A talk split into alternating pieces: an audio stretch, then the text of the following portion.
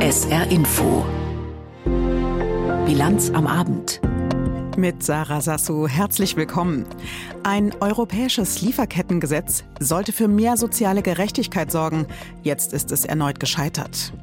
In Trauer und doch voller Energie, Julia Nawalnaja hat als politische Erbin ihres Mannes Alexei Nawalny vor dem EU-Parlament gesprochen.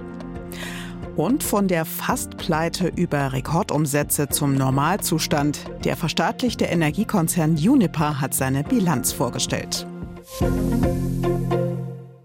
Ob Schokolade, Turnschuhe oder Geräteteile. Viele Ware, die wir in westlichen Ländern konsumieren, werden in Ländern des Südens unter für die Menschen dort sehr schlechten Konditionen hergestellt. Das ist eine unfaire Sache, die durch das europäische Lieferkettengesetz abgestellt werden sollte.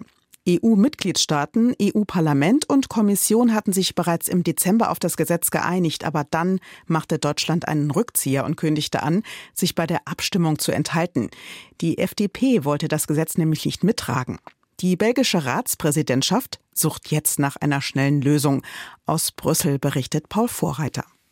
Eine Mehrheit der Länder hätte dafür sein müssen, die gleichzeitig auch zwei Drittel der EU-Bevölkerung repräsentieren. Das heißt, wenn sich große Staaten wie Deutschland, Italien und Frankreich enthalten oder dagegen sind, dann hat das EU-Lieferkettengesetz bei der Abstimmung im Rat keine Chance. Ich finde es extrem enttäuschend, dass es heute im Rat schon wieder keine Mehrheit für das europäische Lieferkettengesetz gab sagt die grünen Europaabgeordnete Anna Cavazzini, adressiert ihre Enttäuschung dabei klar an. Die FDP hat da mit ihrem Widerstand wirklich die Büchse der Pandora geöffnet. Nachdem Deutschland in Haltung ist, haben sich auch ganz viele andere Mitgliedstaaten auf einmal gegen das Lieferkettengesetz ausgesprochen, obwohl sie am Anfang dafür war. Jetzt haben wir einfach das maximale Chaos. Mehr als ein Dutzend Enthaltungen soll es gegeben haben, von Frankreich und von Italien, das unter den großen Staaten zuletzt noch als Wackelkandidat galt. Aber worum geht es überhaupt?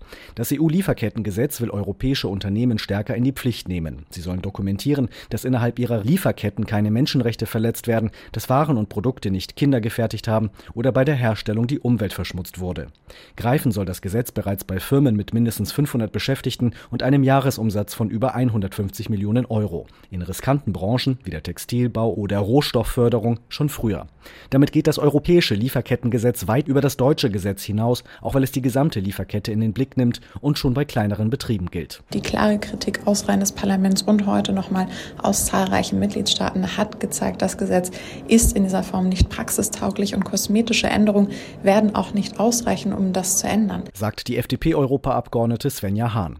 Die belgische Ratspräsidentschaft hatte noch versucht, die unentschlossenen Länder wie Italien an Bord zu holen. Die Enthaltung Deutschlands galt dagegen als klar, weil es keinen Konsens in der Ampelregierung gibt. SPD und Grüne unterstützen das Lieferkettengesetz, die FDP in dieser Form nicht. Zuletzt gab es viele Gründe, warum das Gesetz aus Sicht mancher Länder nicht zustimmungsfähig war. Nicht nur kritisierten sie Bürokratie oder unfaire Wettbewerbsbedingungen, sondern auch, dass das Gesetz bereits bei einer zu kleinen Betriebsgröße greift. Die belgische Ratspräsidentschaft will nun nochmal prüfen, ob die Kritikpunkte ausgeräumt werden können. Aber der Spielraum für neue Vorschläge dürfte fast ausgereizt sein. Ganz in den Brunnen gefallen ist das Kind noch nicht. Die belgische Ratspräsidentschaft macht jetzt nochmal einen letzten Versuch und wir im Europäischen Parlament erwarten, dass sich dieses Chaos im Rat jetzt endlich lichtet. Hofft die grünen Europaabgeordnete Anna Cavazzini. Die FDP-Abgeordnete Svenja Hahn hofft das nicht. Besser wäre es, einen neuen Anlauf im nächsten Mandat zu nehmen für ein praxisnahes Lieferkettengesetz, das effektiv Menschenrechte und Umwelt schützt und nicht nur neue Bürokratie schafft. Doch in der neuen Legislaturperiode nach der Europawahl im Juni dürfte sich der Charakter des Gesetzes nochmal völlig ändern, wenn sich auch Kommission und Parlament neu konstituieren. Die Zukunft des Gesetzes bleibt damit ungewiss. Auch hier im Saarland hat man die Beratungen heute in Brüssel gespannt beobachtet. Die Organisationen, die am Bündnis Saarland Verantwortung Lieferketten beteiligt sind, hatten sich schon nach dem ersten Scheitern des geplanten Gesetzes in Brüssel empört gezeigt und auch protestiert. Tamara Enhuber ist die Koordinatorin des saarländischen Bündnisses und bei mir im Studio. Frau Enhuber, in Ihrem Bündnis sind so viele Organisationen drin, soziale Vereine und Institutionen, Gewerkschaften und so weiter und so fort. Sie koordinieren das, das Ganze. Warum ist das Gesetz trotz so vieler Unterstützer dann doch gescheitert? Das war ja aus den Medien vielfach auch zu sehen. Last Minute gab es dieses Zurück hier in Deutschland von Seiten der FDP, die vorher ja auch in den Verhandlungen mit beteiligt waren, an verschiedenen Stellen auch immer wieder okay gegeben haben. auch immer wieder dazu beigetragen haben, dass es an verschiedenen Punkten in diesem Verhandlungsprozess auf der EU-Ebene schon abgeschwächt wurde und dann kurz vor Schluss, nachdem die Trilogverhandlungen abgeschlossen waren im Dezember, dann im Januar äh, ankamen und sagten, sie wären jetzt doch nicht einverstanden damit.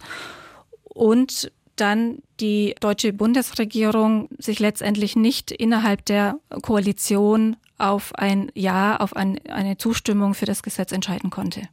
Das heißt also, das hat Sie dann auch kalt erwischt, wie sich das Ganze jetzt entwickelt hat?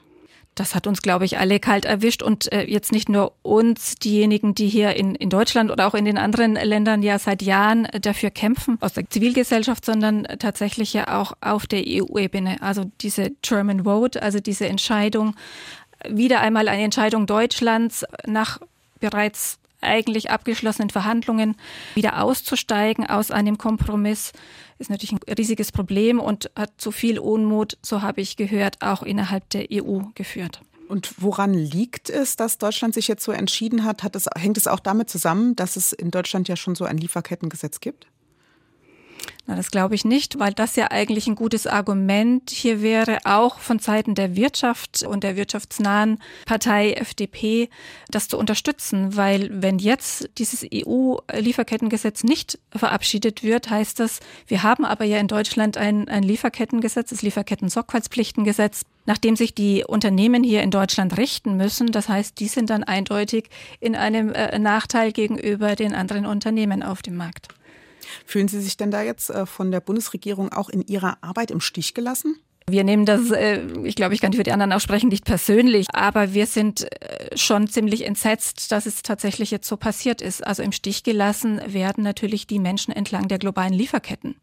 Also was eben Menschenrechtsverletzungen anbelangt, aber auch den Schutz oder eben Nichtschutz von Umwelt und Klima.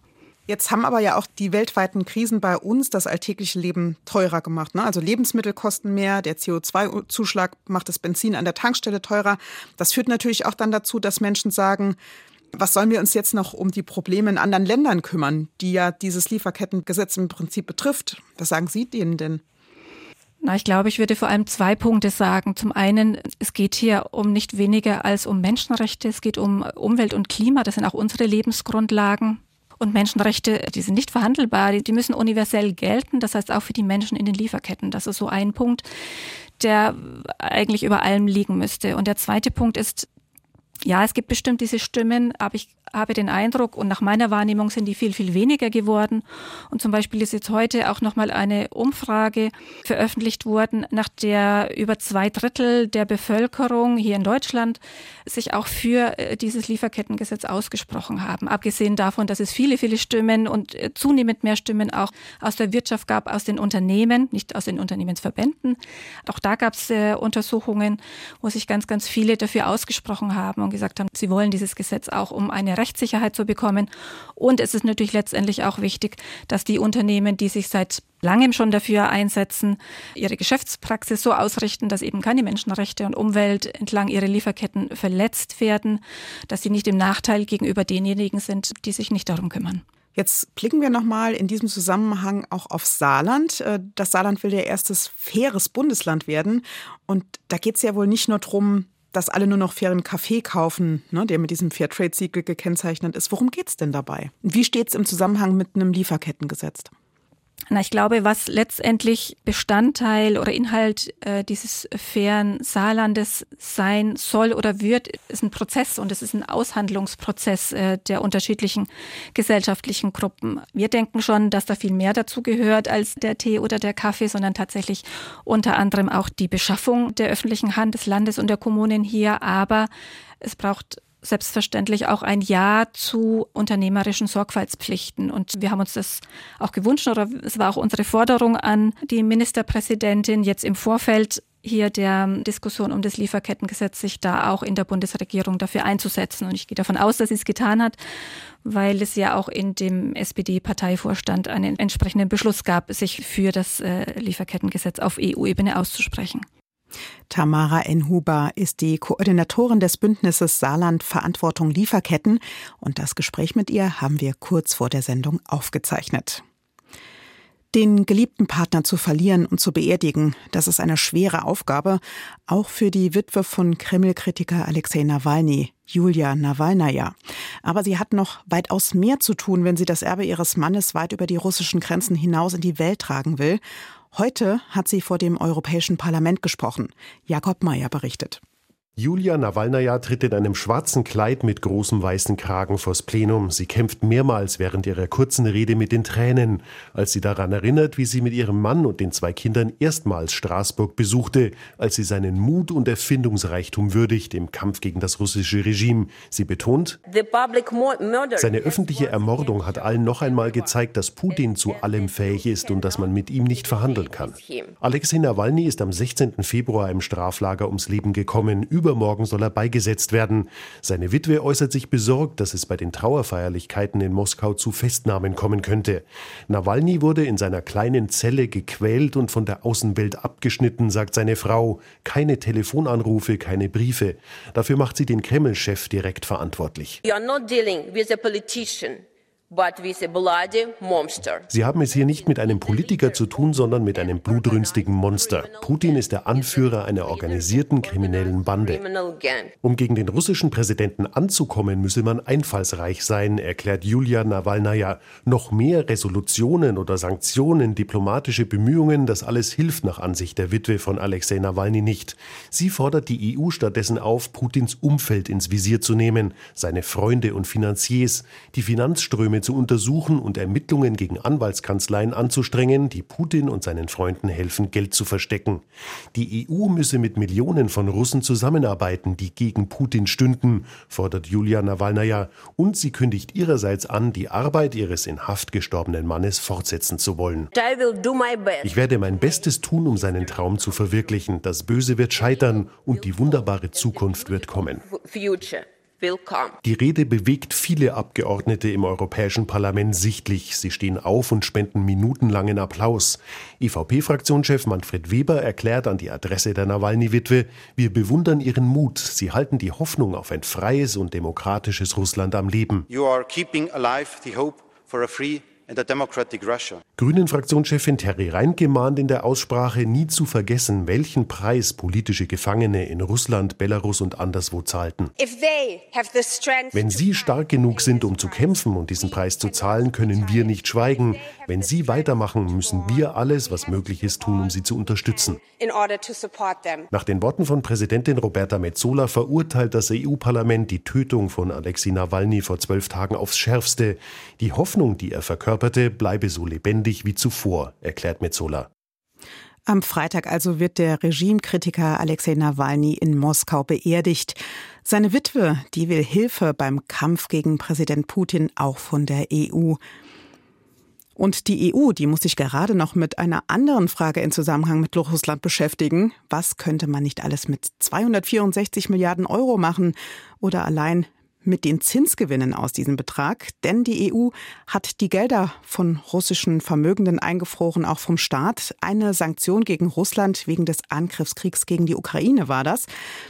Wie wäre es denn mit den Zinseinnahmen Waffen zu kaufen? So lautet der Vorschlag der EU-Kommissionspräsidentin Ursula von der Leyen. Aus Brüssel berichtet Helga Schmidt. Europe must spend more, spend better Europa muss mehr Geld in die Hand nehmen und es besser ausgeben, europäisch ausgeben. Für die nächsten Wochen kündigt die Kommissionschefin eine allererste Strategie an. Dahinter verbirgt sich ein Programm zur Unterstützung der Rüstungsindustrie. Das ist zwar erst in Umrissen klar, aber im Gespräch sind Finanzhilfen aus dem EU-Haushalt zum Beispiel für die Produktion von Munition. Die verlief zuletzt schleppend, sie fehlt in der Ukraine und da will die EU Tempo machen. Unumstritten sind solche Hilfen aus aus Steuermitteln aber nicht. Kritiker verweisen auf die hohen Gewinne, die die Waffenproduzenten seit Beginn des Ukraine-Kriegs machen konnten. Die Kommissionschefin würde am liebsten auch die Beschaffung neuer Waffensysteme von Brüssel aus koordinieren, so wie in der Corona-Krise, als die Beschaffung von Impfstoffen durch die Kommission gemanagt wurde. One of the central aims of the strategy and the European Defence Investment Program that will come with it will be to prioritize defence Das zentrale Ziel Vorrang für die gemeinsame Beschaffung im Verteidigungsbereich. Davon sind die Mitgliedsländer allerdings noch weit entfernt. Bisher haben nationale Interessen oft die Oberhand. Die Verteidigungsminister der Regierungen bestellen lieber bei den eigenen, den nationalen Rüstungskonzernen. Die EU-Kommission will den Alleingängen entgegenwirken und mehr Anreize für Kooperationen schaffen. Mehr Anreize heißt auch hier wieder mehr Geld aus EU-Töpfen für die Rüstungsindustrie. So soll die Europäische Investitionsbank künftig auch Kredite für die Produktion von Waffen freigeben. Das war ihr bisher laut Satzung verboten.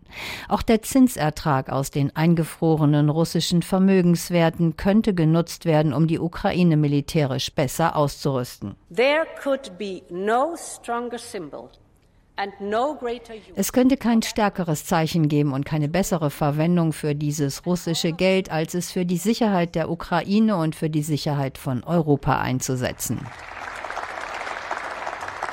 Dass Frankreichs Präsident Macron nicht ausschließt, aus dem Westen nicht nur Waffen, sondern auch Soldaten in die Ukraine zu schicken, das war Thema in der anschließenden Debatte. Es gab aus dem Parlament viel Kritik für den Alleingang von Macron, aber auch wieder Sorgen über den Zustand der deutsch-französischen Beziehungen. Anstatt sich intern eng zu koordinieren und europä europäisch zu führen, fallen Emmanuel Macron und Olaf Scholz mit offensichtlichen Missstimmungen auf. Sagt Harry Reintke, Spitzenkandidatin der Grünen für die Europawahl. Wahl. Macron, der mit seinen politischen Initiativen nicht über die fehlenden Taten aus Paris hinwegtäuschen kann. Frankreich rangiert bei der Ukraine bei der Militärhilfe für die Ukraine weit abgeschlagen hinten. Kommissionspräsidentin von der Leyen sagte zum Macron-Vorstoß für Bodentruppen in der Ukraine nichts. Sie war auch gar nicht eingeladen zum Treffen in Paris, obwohl sie in der Sicherheits- und Verteidigungspolitik mehr Kompetenzen in Brüssel ansiedeln möchte. In der Bilanz am Abend geht es gleich um die Stiftung Saarländischer Kulturbesitz und ihre Vorständin Andrea Jahn. Nach den Nachrichten mit Peter Weizmann. Die rund 1000 Busfahrer kommunaler Verkehrsbetriebe im Saarland bekommen mehr Geld. Wie der Kommunale Arbeitgeberverband Saar und die Gewerkschaft Verdi mitteilten, gab es gestern Abend eine Tarifeinigung. Sie gilt bis Ende 2025. Für die ersten sechs Monate dieses Jahres bekommen die Beschäftigten einen Inflationsausgleich von 1000 Euro. Zum 1. Juni gibt es dann eine Lohnerhöhung von 200 Euro und auf den neuen Betrag ein Plus von 5,5 Prozent. Vereinbart wurden unter anderem auch ein Samstagszuschlag sowie ein Krankengeld. Zuschuss. Die prorussischen Machthaber in der abtrünnigen Region Transnistrien in der Republik Moldau haben Russland um Schutz gebeten. Ein Sonderkongress der international nicht anerkannten Region hat nach Medienberichten eine Resolution beschlossen, in der Russland aufgefordert wird, Transnistrien im Konflikt mit der Republik Moldau zu unterstützen. Das russische Außenministerium hat den Schutz der Bewohner Transnistriens als eine Priorität bezeichnet. In der Republik Moldau, die zwischen Rumänien und der Ukraine liegt, dürften die Nachrichten neue Sorgen vor einem russischen Angriff schüren, auch weil Russland bereits seit Jahrzehnten eigene Soldaten in Transnistrien stationiert hat. Lobbyisten des Amazon-Konzerns haben künftig keinen Zugang mehr zu Gebäuden des Europaparlaments. Wie das Unternehmen selbst bestätigte, sind Amazon-Mitarbeitern die Zugangskarten zu den Gebäuden entzogen worden. Hintergrund ist offenbar die mangelnde Zusammenarbeit von Amazon mit dem Parlament.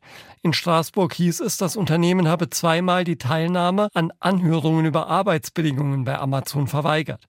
Zudem sei der Besuch einer Parlamentsdelegation an Standorten in Deutschland und Polen im Dezember kurzfristig abgesagt worden. Im Saarland leben zurzeit rund 100 Menschen auf der Straße. Das geht aus dem ersten Wohnungslosenbericht hervor, der heute bei einer Fachtagung im Sozialministerium vorgestellt wurde. Demnach sind drei Viertel der betroffenen Männer, ein Viertel Frauen. Dem Bericht zufolge kamen dazu im vergangenen Jahr noch rund 2800 untergebrachte wohnungslose Menschen. Das waren knapp 2000 Menschen mehr als 2022. Der Anstieg wird mit den vielen Flüchtlingen aus der Ukraine erklärt. Die moderne Galerie des Saarlandmuseums plant eine internationale Ausstellung zu Künstlerinnen der Moderne. Wie das Museum heute mitteilte, werden 70 Künstlerinnen aus 22 Ländern präsentiert. Gezeigt werden unter anderem Werke von Käthe Kollwitz und Sophie Teuber-Arp. Das Projekt wird demnach in Zusammenarbeit mit dem Museum Arnheim in den Niederlanden und dem Belvedere in Wien umgesetzt.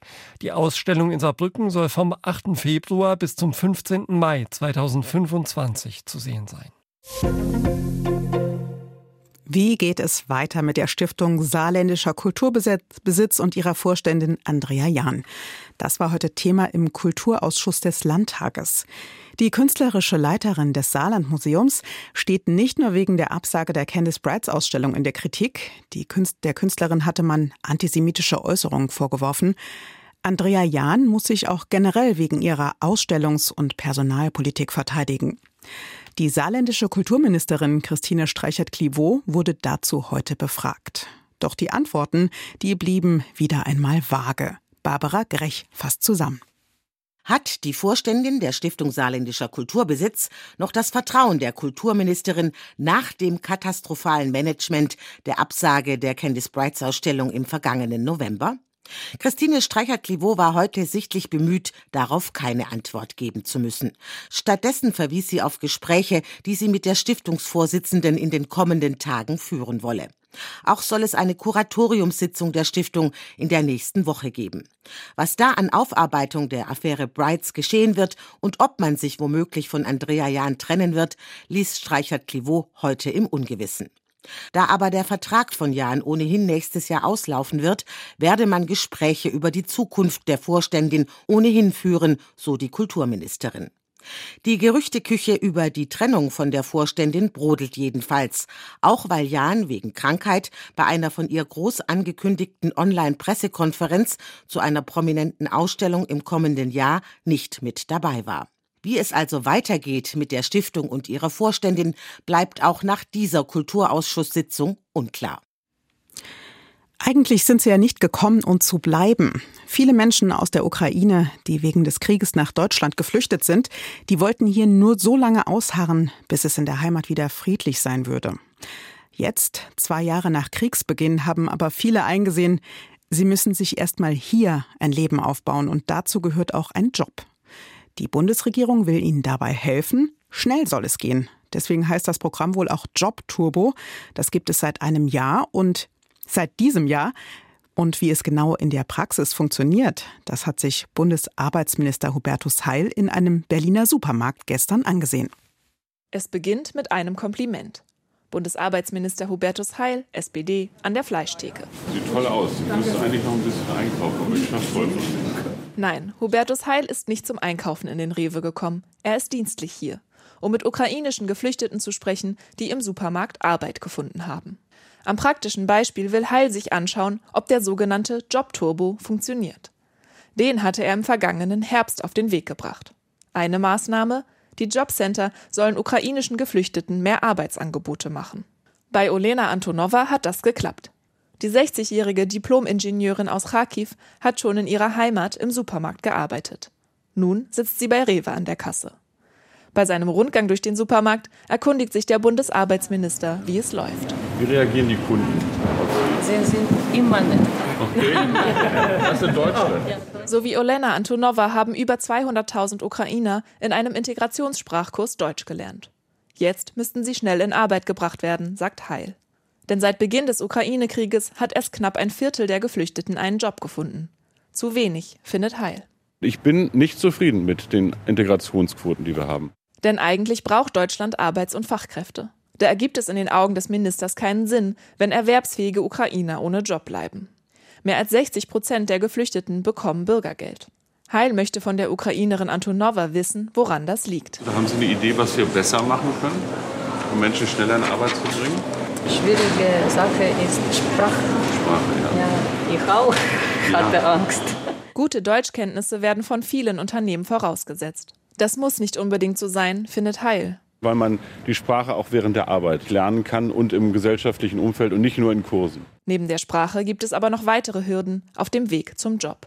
Rewe-Personalvorständin Daniela Büchel zählt die Minister bei seinem Besuch die Baustellen auf. Es braucht ÖPNV, es braucht Wohnraum, aber es braucht auch tatsächlich Kinderbetreuung für die äh, vornehmlich ja auch Ukrainerinnen, die hier sind. Knapp zwei Drittel der Geflüchteten sind Frauen. Noch zeigt der Jobturbo keinen sichtbaren Effekt. Aber Zwischenbilanz will Hubertus Heil auch erst im Sommer ziehen. Sein Besuch bei Rewe in Berlin soll zeigen, Integration durch Arbeit gelingt. Dafür stellt sich der Minister zum Ende des Besuchs auch mit der Ukrainerin Antonova an die Kasse. Schön, danke. Und Sie Treuepunkte. Ja, gerne. Für Heil ist klar, die Ukrainer sind nicht für Arbeit oder Sozialleistungen nach Deutschland gekommen, sondern auf der Flucht vor einem Krieg. Ihnen den Weg in Arbeit zu erleichtern, ist ein Zeichen der Solidarität. Und gut für den deutschen Arbeitsmarkt ist es auch. Aus Berlin berichtete ARD-Hauptstadtkorrespondentin Pauline Pieper. Und auch im Saarland suchen noch viele Menschen aus der Ukraine einen Platz auf dem Arbeitsmarkt. Und auch hier probieren sie das unter anderem mit dem Jobturbo der Agentur für Arbeit. An kalten Tagen die Heizung aufdrehen, das haben wir uns im vorletzten Winter verkniffen oder es zumindest nur mit schlechtem Gewissen getan. Denn damals wussten wir nicht, wie lange die Gasvorräte noch reichen würden, nachdem Russland seine Gaslieferungen an den Westen stark reduziert hatte. Und mit der Gaskrise war ein Unternehmen hier in Deutschland untrennbar verbunden. Uniper, der größte Gaslieferant hierzuland. Er geriet ins Straucheln. Der deutsche Staat zahlte Beihilfen in Höhe von rund 13,5 Milliarden Euro und wurde mit über 99 Prozent Mehrheitseigentümer. Das könnte sich jetzt für Deutschland auszahlen, denn Uniper macht wieder Milliardengewinne. Jörg Marksteiner. Es ist schon etwas kurios. Nie zuvor wurde so viel Steuergeld in die Hand genommen, um ein Unternehmen zu retten. Und trotzdem dürfte der Staat am Ende mit dieser Rettungsaktion sogar noch Gewinn machen. Das findet auch der Firmenchef ungewöhnlich, aber Normalität war für Uniper in den vergangenen Jahren nicht selbstverständlich, sagt Uniper-Chef Michael Lewis mit britischem Understatement und räumt ganz offen ein, ja, das alles sei schon sehr außergewöhnlich gewesen. 13 Milliarden Euro hat die Bundesregierung während der Energiekrise in Juniper gesteckt. Eine Notaktion, damit Deutschlands größter Gasimporteur, der plötzlich ohne russisches Gas auskommen musste, nicht kollabiert und tausend belieferte Stadtwerke und Industriebetriebe mit sich reißt. Das konnte verhindert werden. Und heute, sagt Louis, Juniper is back. 2023 war insofern das Jahr des schnellen Comebacks, ein Ausnahmejahr. Juniper ist nicht nur zurück, es ist resilienter, finanziell stärker und zielgerichteter als zuvor. Nun heißt es, we are back stronger. In den Büchern steht jetzt ein Rekordgewinn von 6,3 Milliarden Euro. Und das ist auch eine gute Nachricht für die Steuerzahler. Im kommenden Jahr soll es eine erste Rückzahlung an den Staat geben. Rund zwei Milliarden Euro sind dafür schon zur Seite gelegt. Dieses Jahr könnte noch mehr dazukommen. Es ist angemessen und fair, wenn Uniper die deutschen Steuerzahler für ihr Engagement zur Stabilisierung von Uniper im Jahr 2022 kompensiert. Vertraglich festgelegt ist es allerdings auch. Doch die größte Einnahme für den Staat kommt noch, und zwar von anderer Stelle, denn durch die milliardenschwere Rettung gehören der Bundesrepublik heute 99 Prozent der Juniper-Aktien. Aber drei Viertel dieser Aktien muss der Bund bis Ende 2028 wieder verkaufen. Das war eine Auflage der EU-Kommission. Aber das dürfte dann viele weitere Milliarden Euro in die Staatskasse spülen. Sie werden das Geld zurückkriegen, wenn Sie unsere Aktien verkaufen. Und es ist für die Bundesregierung zur Entscheidung oder diese Entscheidung zu treffen, wann sie verkaufen und wie. Also ob an einen Investor oder über die Börse. Dass die Gesundung in Rekordzeit gelungen ist und die Rettung damit vermutlich zu einer wirtschaftlichen Erfolgsstory wird, das liegt vor allem an den gesunkenen Gaspreisen. Denn damit ist es für Juniper viel billiger geworden, Ersatzmengen für das fehlende russische Gas zu kaufen, als befürchtet. Dazu kommt, dass die konzerneigenen Kraftwerke gut verdient haben, auch weil die Strompreise so hoch waren. Für die Zukunft will sich Juniper, der gerettete Gas- und Kraftwerksriese, neu erfinden. Der Anteil grüner Energie soll jetzt von 20 auf 80 Prozent steigen. 8 Milliarden Euro will Juniper dafür in den kommenden sechs Jahren ausgeben. Auch um damit wieder für Anleger attraktiv zu werden, wenn sich der Bund zurückzieht. Und die Staatsbeamten die Juniper-Rettungsaktion endgültig abhaken. Als notwendig am Ende aber wirtschaftlich überraschend erfolgreich. Vom deutschen Staat offenbar gut investiertes Geld.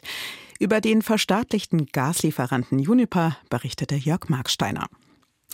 Fehlen noch die Wetteraussichten. Die Nacht, die wird richtig kalt. Es geht runter auf bis minus drei Grad. Dafür ist es dann aber sternenklar. Morgen dann beginnt der Tag mit dichtem Nebel. Und wenn der sich dann auflöst, wird es schön sonnig. Und es bleibt trocken bei sieben Grad in Perl und milden 13 Grad in Schiffwaller. Der Freitag wird dann leicht unbeständig. Bei einem etwas auflebenden Wind ziehen dichte Wolken am Vormittag über Saarland, die hier und da Regen bringen. Am Nachmittag dann trocken und freundlich mit Sonnenschein bei höchstens acht bis zwölf Grad. Das war die Bilanz am Abend. Mein Name ist Sarah Sasso. Ich wünsche Ihnen einen schönen Abend.